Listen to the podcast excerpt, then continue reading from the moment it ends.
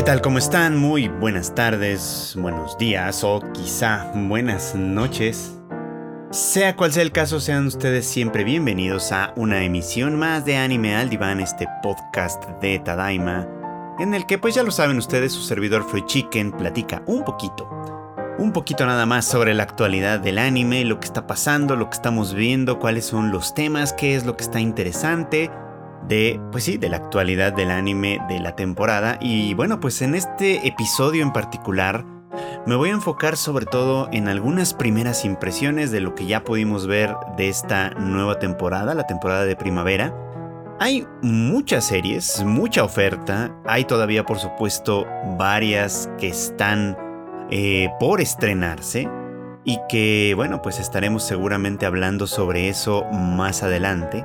Pero mientras tanto, pues me gustaría, eh, pues sí, mm, platicar un poquito sobre lo que ya vi, lo que ya tuve oportunidad de ver y que creo que se puede esperar o no de algunas de estas series. Y lo voy a hacer en orden, más o menos, en el orden en el que las fui viendo. Eh, van a ser esta vez, pues básicamente como apenas vamos empezando, pues creo que los comentarios van a ser más o menos breves. Así que ya conforme avance la temporada estoy seguro que tendremos mucho más que decir. Así que comenzaré con una que pues estuvo muy muy muy anticipada, muy muy había bastante hype por parte de algunas personas que por supuesto pues ya leyeron el manga y que de alguna manera se veía interesante ya en los avances. Estoy hablando por supuesto de Hell's Paradise o Jigokuraku esta serie de estudio Mapa, que pueden ustedes ver en Crunchyroll, por cierto, para que de una vez ya sepan dónde se encuentran cada una de ellas. Y que bueno, en esta, eh, pues empieza, empieza interesante, empieza fuerte, me parece a mí, presentándonos al personaje de Gabimaru, un, pues sí, un miembro del clan de los, de los shinobi, de los ninja, eh, de Igawakure, que, eh, bueno, pues en este momento está haciendo, en el momento en el que inicia el episodio, eh, está siendo pues torturado, digamos, ¿no? Con miras a, condenarle a muerte. Y la cuestión es que pues él no, no muere, ¿no? Básicamente no se puede morir. Eh, no porque tenga algún tipo de, Bueno, no sé, ya no sé cómo, cómo, configurar esto pues, ¿no? Pero el caso es que pues sentenciado a muerte como está, las cosas pues no salen bien para, para, para, el, el funcionario que está a cargo de todo esto, ¿no? Porque pues se le intenta decapitar y la espada se rompe, ¿no? Se le intenta desmembrar con bueyes y pues resulta que los bueyes no tienen la suficiente fuerza para desmembrarlo. Y se le intenta quemar, ¿no? Vivo y resulta que pues su piel tampoco, tampoco se quema.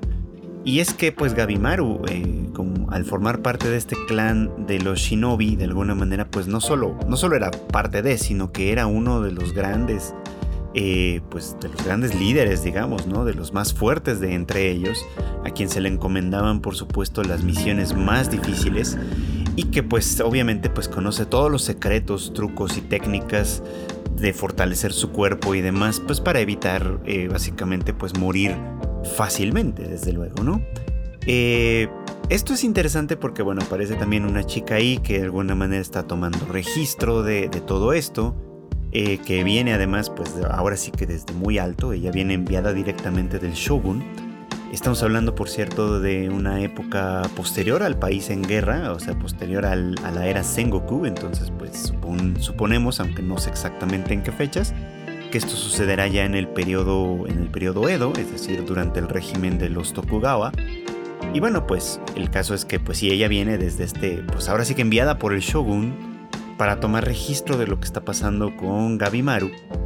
Y bueno, pues durante este ella la entrevista, ¿no? Y va de alguna manera, eh, pues sacando un poquito como de información de dónde viene este persona, este personaje, eh, qué es lo que, lo que le mueve a seguir viviendo, pues, ¿no? A resistirse. Porque hay una contradicción interesante. Gabimaru dice, ¿no? No tener apego por la vida, eh, dejarse, pues está incluso muy, muy muy simplemente dejándose matar, por así decirlo, pero ella observa, ¿no? Que cada vez que, va a ser ejecutado, pues él hace algo, tal vez inconscientemente, para evitar morir y, lo logra, ¿no? Demostrando para ella que en realidad es una persona con muchísimo más apego por la vida de lo que puede decir. Y bueno, pues eh, después de múltiples intentos y de muchas pruebas, obviamente, pues ella le ofrece un, un trato, digamos, ¿no? Después de demostrar, precisamente, de demostrarle ampliamente eh, cuán grande es su deseo de vivir, pues eso, decide ella ofrecerle un trato. Y aquí está el truco del asunto. Resulta que eh, se ha corrido el rumor de que mm, hay un cierto lugar en donde emana la, la, pues la fuente de la vida, digamos, ¿no? la fuente de la eterna juventud. Y pues como suele suceder con algunos gobernantes absolutistas, pues el shogun desea ¿no? esa fuente, desea eh, ese, el, agua que, emana de ahí y para convertirse pues sí seguramente en alguien inmortal y eternizarse pues, ¿no? eternizarse a sí mismo y su poder. Pero resulta que todos los hombres que ha enviado a este lugar, que algunos conocen como el paraíso, como el nirvana, etc., pues regresan muertos, ¿no? Regresan en las mismas barcazas en las que se fueron, pero pues convertidos en cadáveres y rodeados de flores.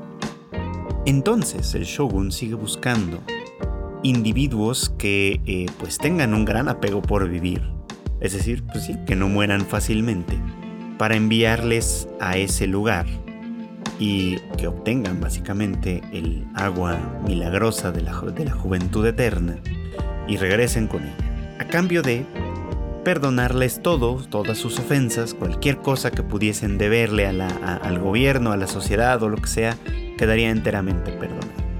Y entonces pues esta chica que es muy habilidosa para sacar a final de cuentas la información de Gabimaru, pues le hace reconocer que no solo tiene apego por, por su propia vida, sino que en realidad él tenía un anhelo muy particular, ¿no? Y muy contradictorio, por cierto, a lo que busca el shogun, que es que pues él a final de cuentas deseaba vivir una vida tranquila, en paz, al lado de su esposa. Y esto es en realidad lo que lo metió en problemas, ¿no? Eh, eh, su esposa no es otra que la hija del clan de Igawakure, este, eh, a quien él pues se acerca para pedirle que le deje retirarse, que le deje desertar de las filas de los shinobi y vivir una vida en paz con esta mujer que era pues que era su hija, ¿no? La hija de este hombre, pues. Y él, eh, pues sí, ¿no? Acepta, pero solo de dientes para afuera, en realidad poniéndolo en una circunstancia de muerte, que es lo que deriva, pues, en, en que se ha capturado, después de matar a 12 de sus ex compañeros, por lo menos, y pues sentenciado a muerte así como lo vemos. Entonces pues eh, esta, esta, nueva chica que, que, le encomienda esta misión le ofrece esto, ¿no? Si regresas con vida y cumples con tu misión, el, shogun, ¿no? Firmará un indulto especial que te permitirá cumplir con tu deseo, es decir, regresar a tu vida de antes, todo perdonado y hacer la vida como mejor te parezca, ¿no? Hacer la vida con tu mujer como mejor te parezca. Y bueno, pues eso me parece eh, pues un planteamiento interesante en principio. Eh, este tema de, apegarse a la vida, eh, de, sostenerse, digamos, como en ese terreno. Me parece que es como, como una premisa interesante, sobre todo considerando que son personas que se encaminan a una tierra de muerte, básicamente, ¿no? Que Gabimaru y supongo que varios de los que salen en el póster como tal, van a formar parte de este equipo, un, equipo quizá no muy sólido, no sé, no lo sabemos, todavía no conocemos ahora sí que a la gran mayoría de ellos, pero que eh, pues eso, ¿no? Sobre todo estarán eh, sostenidos de alguna manera en sus distintas razones para permanecer con vida, pensando en que van a hacer un viaje a una tierra de muerte, a una tierra, a la tierra de los muertos, pues. Llamarle el paraíso o el nirvana o cualquier otro eufemismo que tenga que ver con este paso de la vida a la muerte y, sobre todo una muerte como trascendental y demás, pues evidentemente pues muestra desde ahí el conflicto filosófico quizá que de alguna manera se va a plantear en los personajes. Ahora, yo lo pongo en estos términos, claramente, pero la serie promete ser bastante, de bastante acción, básicamente, ¿no? Promete ser de bastante eh, emoción en ese terreno y creo que pues por ese lado puede ser muy muy atractiva, muy interesante. El trabajo visual que hace pues aquí el estudio Mapa por supuesto que no desmerece, me parece que hacen un, trabajo bastante decente con esta serie, bastante bueno. Y pues creo que además de todo va a ser una de las más llamativas de la temporada, así que pues Aquí algunas primeras impresiones. Por lo pronto yo sí tengo interés en, continuarla, en seguirla. y ver hacia dónde nos conduce, ¿no? Esta historia con Gabimaru, eh, pues básicamente haciendo una visita al infierno. La siguiente serie que tuve oportunidad de ver fue una que también le tenía, tenía interés en hacerlo, que se llama The Dangers in My Heart. Eh, esta pueden verla ustedes en High Dive, es, de, las, de, las, varias series de esta temporada que, están, que van a estar en esa, en esa plataforma. Si ustedes pues no, no la tienen o no la conocían, bueno pues ahí denle una buscadita y pues ahí la van a encontrar. Esta serie es, obviamente, va muy en contra, o es en un terreno muy, muy diferente al anterior. Esta sucede en una secundaria, digamos, ¿no? En una escuela secundaria, eh, perfectamente normal, de, la provincia, en algún lugar, pues, no sé, muy lejano, quizá, no sé, parece, parece ser como un pequeño, un pequeño pueblo, ¿no? Que no, no es precisamente una gran metrópoli. Donde, pues, nuestro protagonista es un chico llamado Ichikawa, que pues es eh, eh, lo que yo llamaría el típico adolescente edgy, digamos, ¿no? Que de alguna manera cree que, o, siente, pues, ¿no? Que es radicalmente distinto de los demás, ¿no? Eh, las imágenes son muy importantes aquí, por supuesto, porque casi lo primero que vemos es a este muchacho que em, todo está pensado como para, para, representar este estereotipo, me parece, ¿no? Es bajito, sobre todo con respecto a algunos de sus compañeros, eh, delgadito, muy flaquito, tiene el pelo un poco largo, un poco largo, y, además el, copete, el fleco, digamos, como que le cae por delante de la cara, tapándole un poco como la mitad, de, la mitad del rostro. Se le ven los ojos como, como con ojeras, digamos, ¿no? Este, como, como con esta mirada estereotípica del anime del chico raro, por supuesto, ¿no? Y además, por su, en, en esta primera escena en la que aparece, pues se le ve leyendo, ¿no? Una, como era como enciclopedia de asesinatos o algo así, ¿no? Eh, o sea, podemos suponer que pues hasta este momento pues este muchacho es fan a lo mejor de las historias de los asesinos seriales y de toda esa clase de crímenes, este, y se interesa, ¿no? Por ejemplo, ¿no? Por ese tipo de cosas, al punto que también en otro momento se le ve leyendo un libro de anatomía, porque pues obviamente si quieres dedicarte al asesinato y al descuartizamiento de cadáveres, pues este, no es mala idea que tengas conocimiento de causa, ¿no? Porque de alguna manera esto puede, puede ser importante desde ese punto de vista, claramente, ¿no? Y bueno, pues eh, eh, el objetivo que tiene en mente de toda, esta, de toda esta fantasía homicida, uno de sus primeros objetivos, no es otra chica que eh, pues la más popular de la clase, ¿no? Anna Yamada, una chica alta, bastante alta, por cierto, este, eh, sí, atractiva desde luego, ¿no? Eh, que por lo que él sabe, pues es una modelo adolescente, digamos, que aparece en revistas y todo, y obviamente pues sí llama mucho la atención, pues no solo de él con sus impulsos asesinos como tal, sino también de sus compañeros con impulsos pues más, este, eh, pues más sexuales, digamos, ¿no? En este despertar adolescente de la sexualidad, ¿no? mientras este muchacho Ichikawa se imagina, por supuesto, que que la asesina y la descuartiza y, la hace suya en ese estereotipo mucho que, viene de las entrevistas que les hacen a los asesinos seriales, por ejemplo, pues escucha por supuesto a sus, este, a sus compañeros más bien soñar con cosas como, como besarse con ella, abrazarla y hacerle cosas, pues, pues bueno, tener relaciones sexuales con ella básicamente, ¿no? El caso es que pues sí, Anna es una chica que pues está muy en el centro de la atención de la clase, y naturalmente que Ishikawa, pues Ichikawa, perdón, no es la excepción, ¿no? Como todos los demás, pues está muy, muy interesado en esta chica. Ahora, eh, pues sucede en ese, en ese primer episodio que él eh, pues escapa de su salón, ¿no? No, tiene mucho, mucho interés en, en permanecer dentro del salón rodeado de personas a las que en su mente al menos desprecia y se va a ocultar pues a la biblioteca que pues como es un lugar naturalmente un poco visitado de la escuela pues entonces él ahí eh, puede estar tranquilo, tomar su almuerzo y seguir leyendo sus libros por supuesto. Y ahí se encuentra con la sorpresa pues de que, esta chica, esta, precisamente esta chica Ana llamada, está ahí y que pues eh, Mm, su conducta es un tanto inusual, parece un poquito como errática desde mi punto de vista. como, como si no entendiera muy bien o no, o no, comprendiera muy bien qué es lo que pasa en el mundo y qué es lo que pasa a su alrededor. En fin, hace cosas que si bien no podría decir que son completamente eh, eh, discordantes con la realidad, por así decirlo, no es como que estuviera completamente loca, sí pareciera como que ella funciona de una manera un tanto diferente a lo que se esperaría pues de una chica entre comillas normal y entre y entre no tan no tan entre comillas popular, por supuesto, ¿no? Es decir, esta serie The Dangers in My Heart parece que en principio se construye a partir precisamente de los estereotipos, ¿no?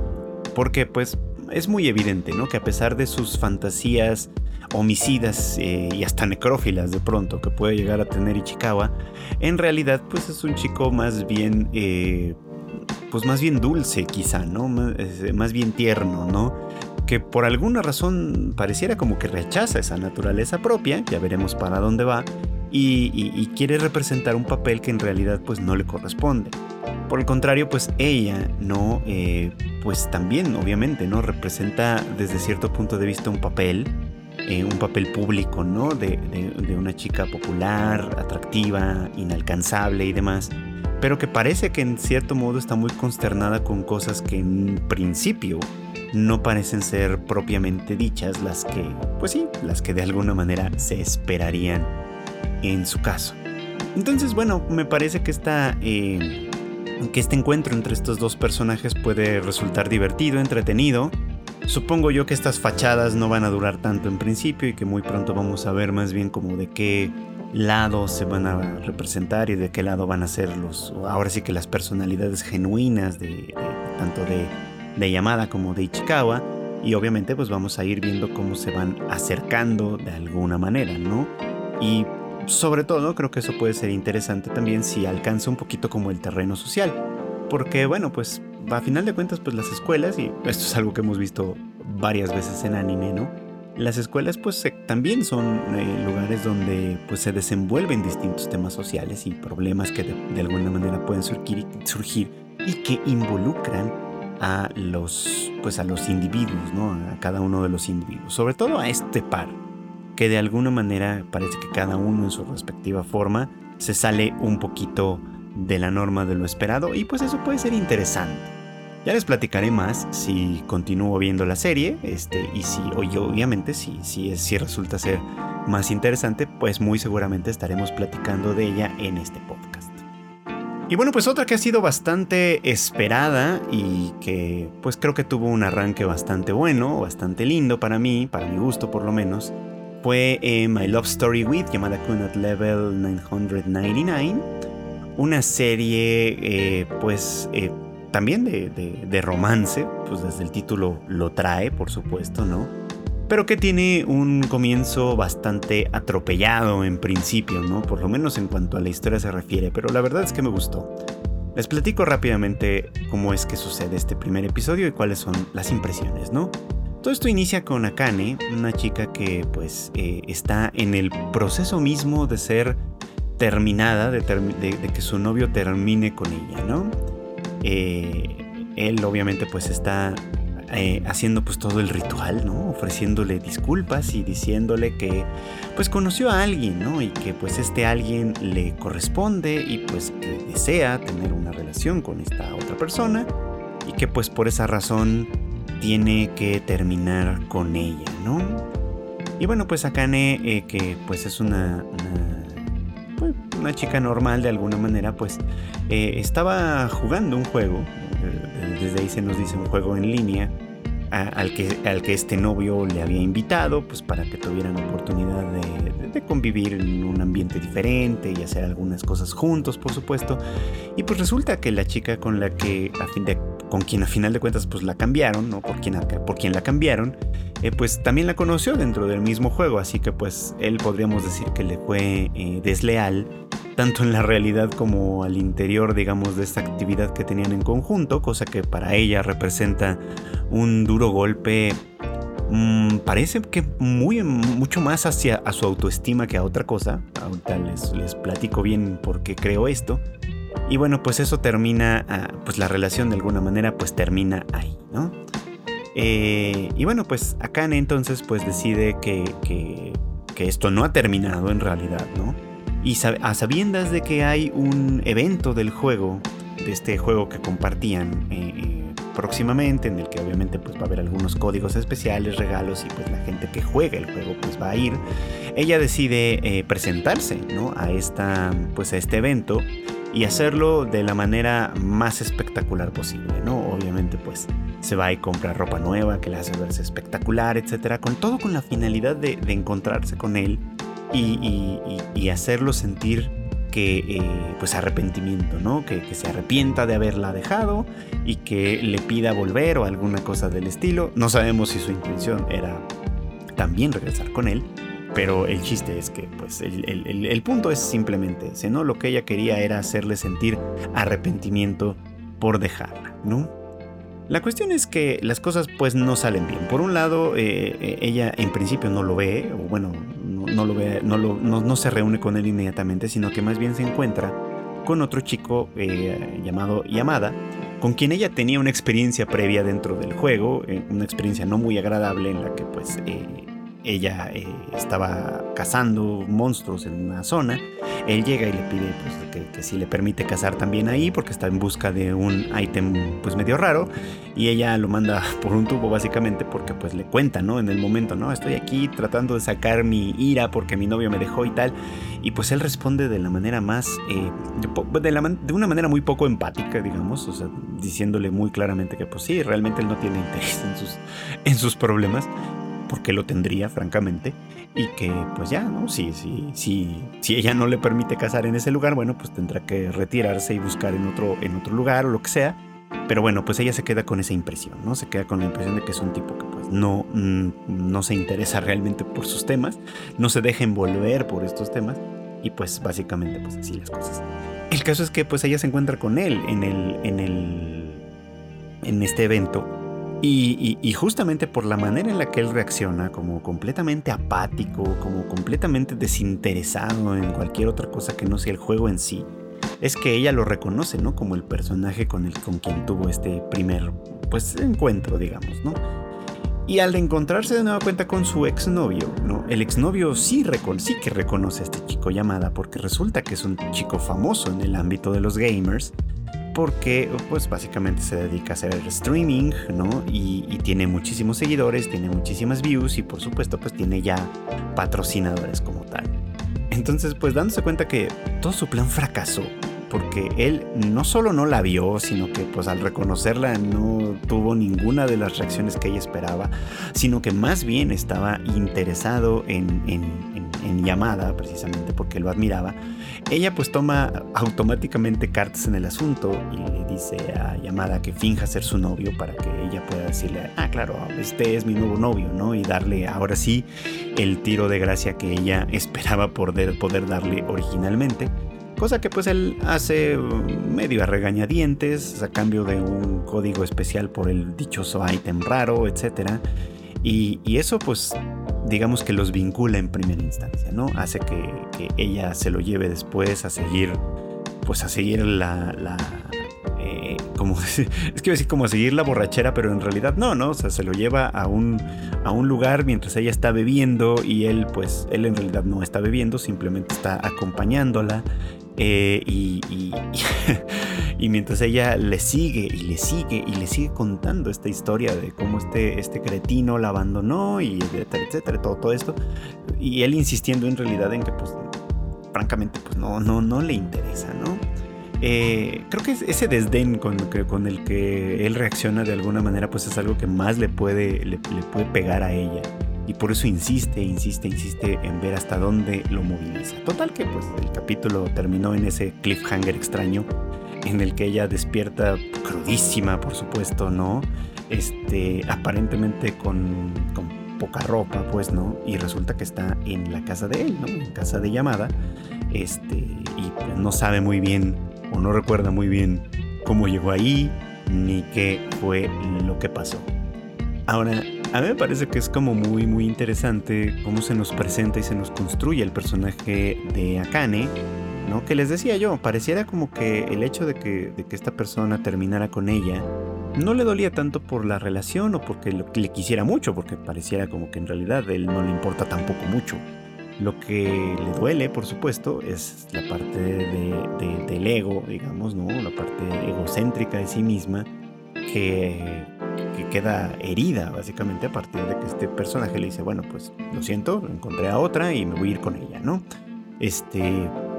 Insisto, ¿no? No da la impresión de que ella sufra por él, sufre por la situación en la que se le ha puesto, la situación en la que se le ha colocado, ¿no? Y todo lo que hace a partir de ahí tiene simplemente el propósito de hacerle sentir mal, de hacerle sentir eh, eh, eh, arrepentimiento, pues, ¿no? Todo esto de arreglarse no lo hace por ella misma, lo hace pues ahora sí que para que la vea él, esto de, de, convencer, digamos, como a llamada de que represente ser su novio, no lo hace porque llamada le interesa en primera instancia, lo hace para herir a, esta, a esta persona de alguna manera, a esta otra persona, y, e incluso esta, toda esta secuencia en la que está con llamada en el restaurante y está insistiendo e insistiendo e insistiendo en que en que él escuche su historia y en que él se compadezca de ella, etc., no tiene que ver en ninguna medida con interés o un interés que pueda tener ella en principio sobre el propio llamada, ¿no? Es como ella simplemente está eh, tan centrada en sí misma que no se da cuenta absolutamente de nada de lo que está pasando a su alrededor, ¿no? Está tan concentrada en esta herida, digamos, en esta herida narcisista que le ha tocado vivir a partir de que este pues, de que este cretino la deja, que, eh, que pues ella es completamente incapaz de ver nada más de lo que está pasando a su alrededor. Tal vez por eso es que su relación no funcionó. Tal vez por esta personalidad es una puede ser por lo menos una de las razones por las cuales no funcionó. Y yo podría decir que, que, ella, desde cierto punto de vista, tiene algo de encanto, como suele pasar con algunas personalidades narcisistas, ¿no? que saben ser encantadoras, saben ser agradables, saben ser atractivas, en buena medida porque lo hacen en función de lo que quieren conseguir de los demás, atención, cariño, etcétera, etcétera, ¿no? Pero no necesariamente que esto llegue a ser como tal un interés, eh, un interés particular en lo que pasa del otro lado. Entonces, bueno, pues creo que se nos presenta una protagonista interesante en esos términos, ¿no? Como alguien que evidentemente no sabe cómo hacer funcionar una relación desde su lado. No podemos hablar del exnovio porque no sabemos nada de él más allá de que, pues, le fue desleal. Eh, pero pues sí, podemos decir por lo menos o inferir por lo menos a partir de, este, de, esto que vimos, que Akane pues es una persona a quien le hace falta mucho, mucho, mucho, mucho tener contacto con alguien más, pero contacto de verdad, interesarse por alguien más de verdad. Y pues será interesante que algo así se desenvuelva con llamada, considerando que él también no es precisamente una persona que se oriente demasiado hacia los demás, por lo menos no explícitamente. No se parece apático, sí, pero al mismo tiempo también parece que es cuidadoso de ciertas cosas, ¿no? No la dejó ahí tirada, por ejemplo, ¿no? La llevó a su casa. ¿Qué pasó ahí? Bueno, pues es algo que averiguaremos seguramente en el siguiente episodio. Y continuando acá con con romances quizá, tal vez romances mucho decir, pero por lo menos con, con encuentros, digamos, de personas diferentes. Otra serie que tuve oportunidad de ver, también en Crunchyroll. Ah, por cierto, que la anterior también está en Crunchyroll. Ahora, ahora sí que Crunchyroll tiene como, como, como a menudo sucede la gran mayoría de las series. Eh, pues esta también, My Clueless First Friend. Que pues vi por ahí algunos comentarios, sobre todo en el Discord de Tadaima, que la recomendaban mucho que parecía que ser como una de las cosas que podrían ser interesantes. Y yo tengo que decirles que, por lo menos desde mi punto de vista, tiene algo de potencial, sí, para ser algo lindo, interesante quizá, pero no estoy del todo seguro de que vaya a ser una serie que me interese seguir por mucho tiempo, ya veremos, ya veremos. Pero por lo pronto les voy a contar de qué se trata. Esta inicia con, eh, pues, con un chico llamado Takada que eh, pues fue recién, recién transferido a, pues, a cierta escuela, digamos, ¿no? Y él piensa que su compañera de clase, Akane, también se llama Akane por cierto, una niña a quien los demás apodan la parca, en japonés usan la palabra shinigami, eh, pues es una chica muy muy cool, ¿no? Y él realmente pues no parece darse cuenta de que toda la, que toda la escuela hace esto, ah, de decirle la parca y un montón de gestos como adicionales, en realidad pues no lo hacen como porque piensen que es muy cool o etcétera, sino que lo hacen más bien como para molestarla, ¿no? Es una manera juguetona, sí, pero a final de cuentas igualmente dolorosa de convertir a esta chica pues básicamente en una paria de esta dinámica escolar, ¿no? Sea, ella es la extraña y pues básicamente por eso es que se le aparta del grupo con este pretexto de que es una chica eh, maldita que atrae la, la, muerte y la desgracia y etcétera, ¿no? Entonces toda esta dinámica, digamos, que se construye desde un punto de vista muy infantil, que es lógico porque pues, esto es una escuela primaria, este, eh, pues básicamente se traduce en algo muy muy real donde pues Akane queda excluida de toda la dinámica. El caso es que Takada, que está pues completamente embebido en, en la fantasía, digamos, eh, él parece pensar que este asunto de la maldición no solo es real, sino que es algo que además es muy atractivo y muy interesante, por lo menos desde su lado. Y pues eso hace que él sea inocentemente amable con ella, ¿no? Que se acerque a ella, que busque su amistad y que de alguna manera esté eh, pues presente, digamos, como en su vida, incluso ofreciéndole ser amigos, ¿no? Porque pues él a final de cuentas lo que desea es estar con una chica que él piensa que es muy cool y que, eh, y que pues le puede compartir este asunto, ¿no? De la maldición y, y tener como este, esta vida, pues digamos como orientada como hacia la magia y demás. Y bueno, pues ella evidentemente pues no solo entiende su posición en la escuela, eh, sino, y, la padece desde luego, sino que por lo mismo, mm, en un acto de buena fe, desde ese punto de vista, pues le advierte, ¿no? Atacada que acercarse a ella tal vez no sea la mejor idea, porque los demás van a tener una mala impresión de él, porque los demás van a evitar ser sus amigos, por ejemplo, porque pues de alguna manera eso le puede complicar su situación social dentro de la escuela, cosa a la que Takada desde luego hace eh, pues oídos sordos básicamente y actúa o continúa actuando de la misma manera, este, pues, pues funcionando así, pues, ¿no? Siendo, tratando de seguir acercándose a Akane y siendo amigo. Akane, pues me parece un personaje triste desde cierto punto de vista, es lógico que sea así, por supuesto, dada, dada la construcción de su situación, porque pues está obligado un poco como a mentir, o al menos así lo siente, ¿no? Dice, nos muestran algunas escenas en las que ella come con su papá eh, y el papá le pregunta todo el tiempo, ¿no? ¿Cómo, cómo te va en la escuela? Este, y ella, pues todo bien, todo normal, tengo amigos, lo paso bien, ¿no? Ocultándole por completo, por supuesto, la situación real que vive. Decía yo que hay cosas que son interesantes, que tienen potencial, no sé si la serie las va a explorar o no, pero me parece que desde esa construcción me parece que son, bueno, opino que son bastante interesantes. Yo por un lado, esta dinámica, ¿no? De tener un paria, ¿no? Eh, a menudo, mm, lo hemos platicado en otras circunstancias, a menudo pues eso de tener como un enemigo común, digamos, es algo que puede tener una función social, puede unir a un grupo en particular, ¿no? Porque aunque tengan diferencias, distancias y otros conflictos, por lo menos están de acuerdo en una sola cosa, ¿no? Y es en que tienen este enemigo común, en este caso Akane, un enemigo que, pues si bien probablemente fue elegido completamente, de forma casi completamente arbitraria, probablemente pues la, razón por la que esto sucede es precisamente por su aspecto, ¿no? Que es muy parecido al de Ichikawa, de Dangers in My Heart, ¿no? Con el pelo cubriéndole la mitad de la cara, con, esto, con estos ojos que estereotípicamente pues representan como a las personas pues un poquito extrañas o un poquito raras en, las series de anime, ¿no?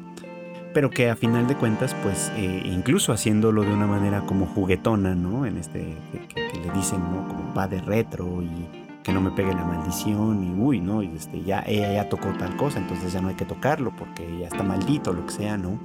Aunque los demás niños lo hagan de forma juguetona y quizá hasta cierto punto podríamos decir que inocente, y digo inocente no porque, no porque no sepan exactamente qué es lo que están haciendo, sino porque probablemente se consuelan o piensan o etcétera, que hacen menos daño o, ningún daño en absoluto eh, eh, con estas actividades, digamos. ¿no? O sea, una, una, realidad, digamos, de una dinámica como esa, es que la persona que está del otro lado, es decir, la persona que es, eh, pues, pues, que sufre un poquito como de este de este acoso escolar, o bueno, un poquito que sufre de este acoso escolar de alguna manera, pues probablemente no lo resiente tanto, probablemente no lo sufre tanto, probablemente no está tan mal de alguna manera, ¿no?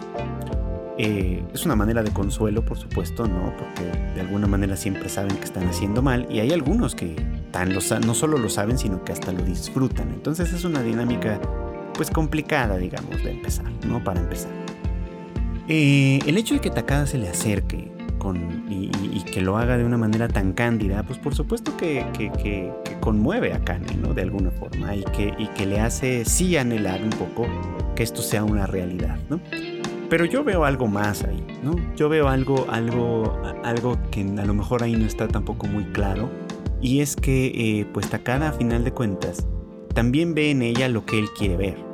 Así como los demás ven en ella pues a alguien a quien convertir en, el, en la paria del grupo, por así decirlo, pues él ve en ella pues esta fantasía básicamente, ¿no? Esta, fantasía que él, pues que a él le parece muy muy atractiva y que también invisibiliza, digamos, al menos en principio, lo que sucede con ella misma, ¿no? O sea, no, no permite verla a ella como tal, como una persona normal, etc.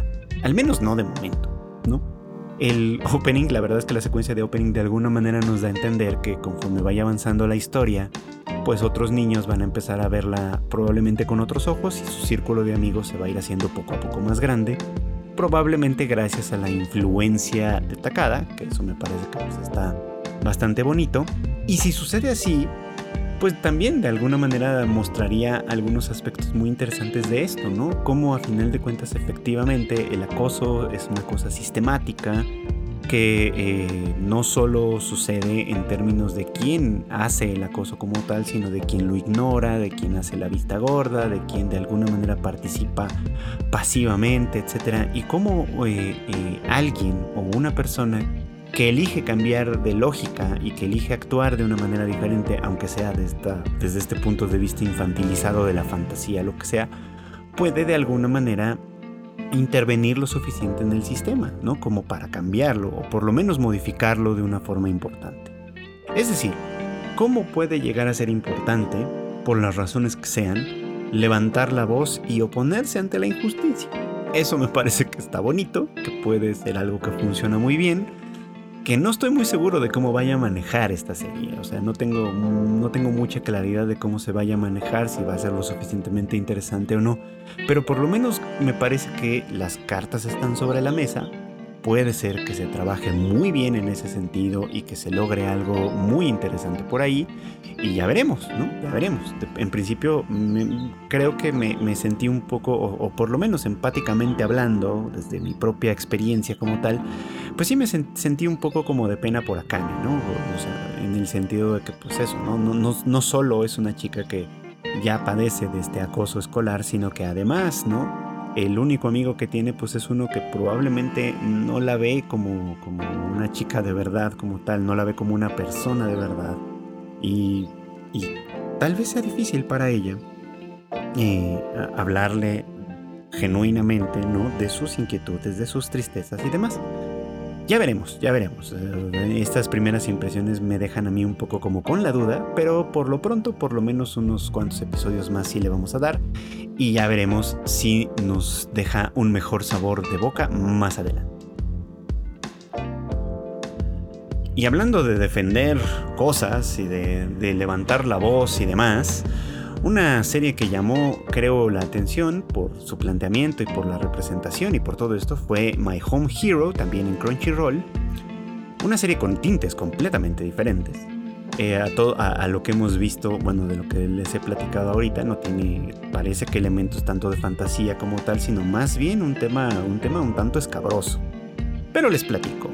Esta serie eh, gira en torno a un hombre de mediana edad llamado Tetsuo, quien descubre que su hija, una chica pues universitaria por lo que se ve, eh, pues que su hija es, pues, sufre de, violencia, ¿no? De violencia de, de pareja, ¿no? Su hija tiene un novio que eh, pues evidentemente la golpea.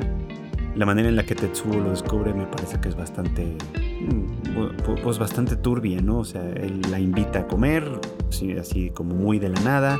Ella acepta, pero pues con molestias, digamos, ¿no? O sea, es como, no quería verte, etcétera.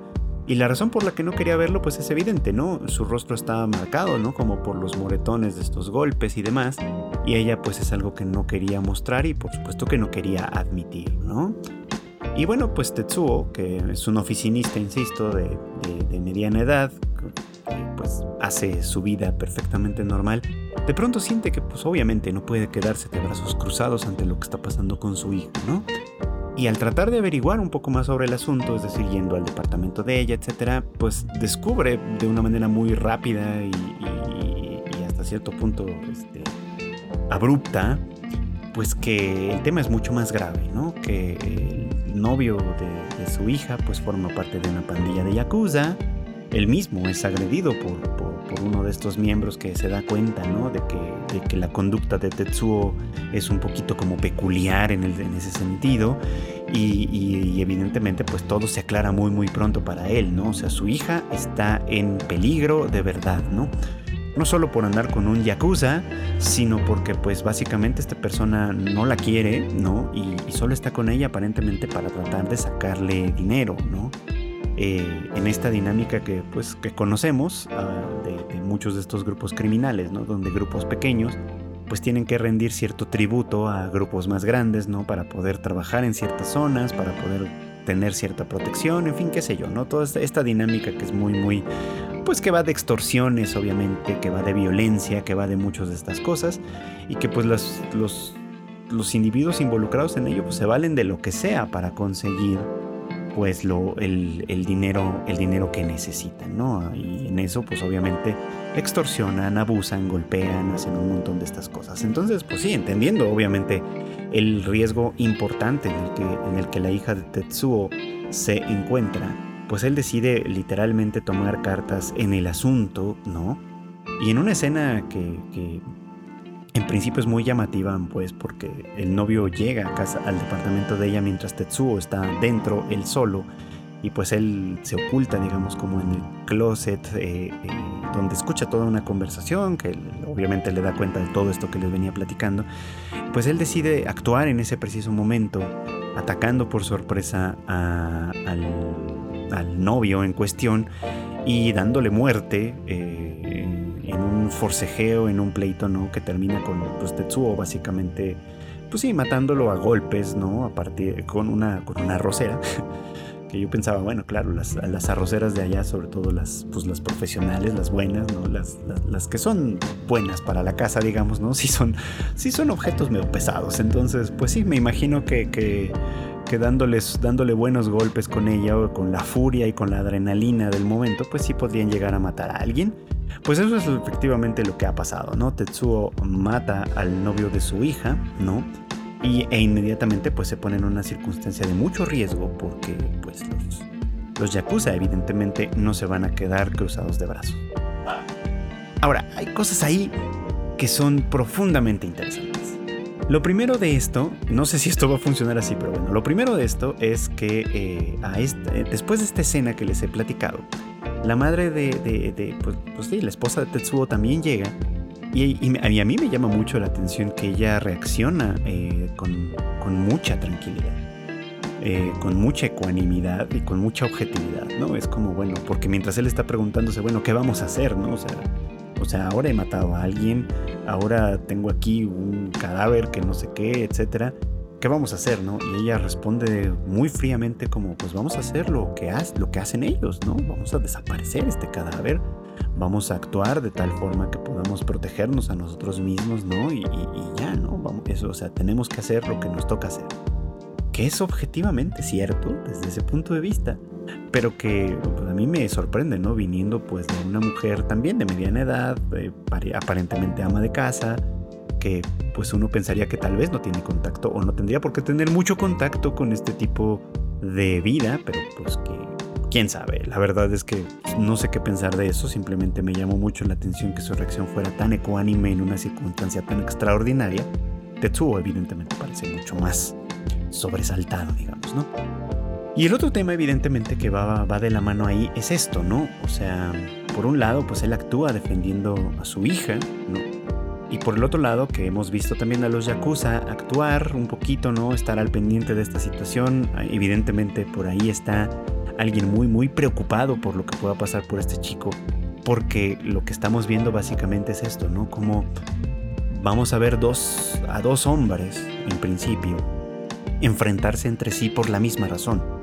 Uno, por defender a su hija, como ya lo decíamos, y el otro por vengar a su hijo, ¿no? Que pues a pesar de todos los problemas y de toda su torpeza y de todas sus circunstancias, pues, pues es lo que tenía, ¿no? Es lo suyo, es, es su gente como tal, ¿no? Y pues es el conflicto humano, digamos, como en sus cosas más, en su, en su versión más eh, cruda, por así decirlo, ¿no? Más allá de, las leyes, del orden social, de, todo esto, ¿no? Estamos o estamos por presenciar una batalla entre dos hombres básicamente que defienden lo suyo, que defienden a los suyos, que se enfrentan, que se enfrentan a muerte probablemente, ¿no? Simplemente por proteger algo que les es propio, que les es querido y que les es fundamental de alguna manera en su vida, más allá de juicios, más allá de todo lo demás. Entonces, pues, el conflicto ético está por ahí, por supuesto, ¿no? Porque eh, eh, podríamos pensar desde cierto punto de vista quién justifica qué y cómo, ¿no? ¿Quién es el bueno y quién es el malo aquí, ¿no? Creo que por ahí vi un comentario que pues esto daba un poco como de tintes de Breaking Bad. supongo que sí, no, tal vez no llegue a los mismos alcances, por supuesto, pero me parece que supongo que va por ahí un poco, ¿no? En, la medida en la que estamos viendo a un hombre, eh, pues sí, normal, ordinario, ¿no? Desbarrancarse hacia un mundo muy, muy oscuro, ¿no? Por un propósito noble, por así decirlo, ¿no? Y enfrentarse a otros que están ya en ese mundo oscuro, pero que también actúan por ese mismo propósito de alguna forma, ¿no? Por el propósito de proteger a los suyos, o en este caso más precisamente de vengar a los suyos. Entonces, pues bueno, pues esta serie promete acción, creo, promete emoción y pues está peculiar de alguna manera el planteamiento desde ya.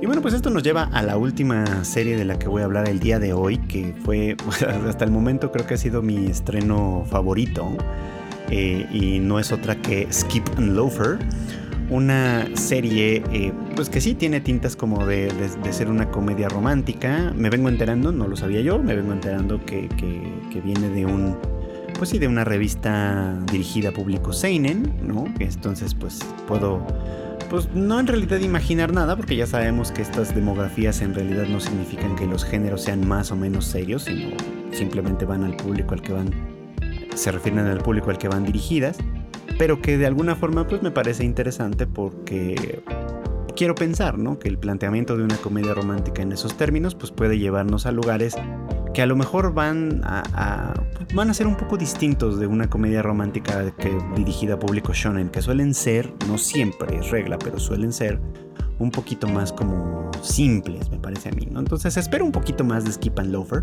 Les platico, esta serie pues inicia con una chica llamada Mitsumi que eh, viene, pues ahora sí que de, la provincia, pero de la provincia de verdad, ¿no? E, ella pertenece a una pues, a una pequeña comunidad costera este, al, oeste de Japón y que eh, pues gracias a su, talento académico, a sus grandes estudios, pues logra ingresar a una preparatoria de primer nivel en Tokio. Entonces, pues para ella implica todo el cambio, ¿no? El cambio de un pequeño pueblo a la gran ciudad, eh, para cumplir con su propósito, ¿no? Que ella tiene un plan de vida muy, muy, este, muy bien, muy bien delimitado, ¿no? Este, terminar esta preparatoria con las más altas calificaciones y ingresar a la Universidad de Tokio para estudiar Derecho, ingresar de ahí con grandes, este, obviamente con grandes credenciales, para luego empezar a trabajar en el servicio público y llegar en un futuro a convertirse en la primera ministra de Japón y resolver los problemas que aquejan a su sociedad y terminar su vida eh, regresando a su pueblo para actuar como alcaldesa, digamos, ¿no? Y también contribuir así a la mejora de su pequeña comunidad. Y entonces, bueno, pues este plan de vida que está perfectamente trazado, obviamente está compuesto de un millón de pequeños pasos que todos tienen que salir a la perfección, ¿no? Y desde aquí estamos mal.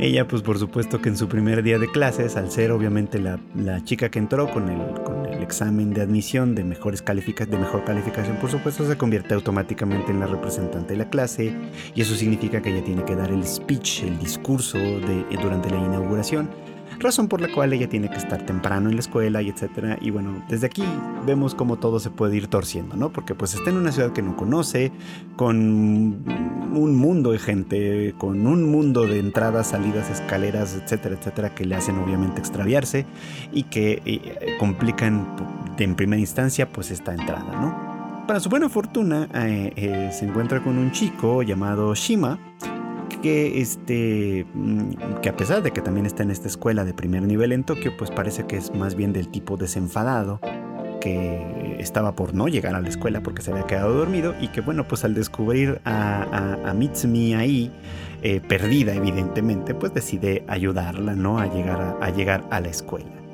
Y tienen esta bonita secuencia en la que pues los dos van corriendo, porque pues desde la estación hasta la escuela son como dice 10 minutos caminando, entonces pues básicamente si quieren llegar a tiempo tienen que correr.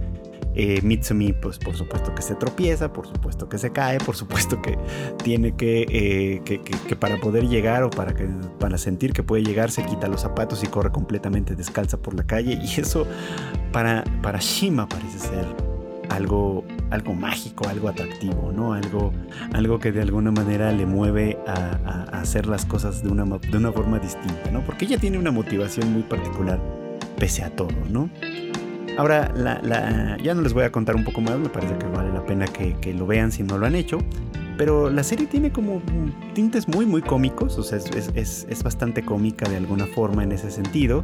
Y, me parece que el encuentro de estas dos personas, uno completamente desenfadado, ella que de alguna manera parece obsesionada un poco como con la perfección, a pesar de que todo el mundo sabe, eh, hay una escena muy linda en que vemos a su familia y a su amiga de la infancia en su pueblo, por supuesto, ¿no?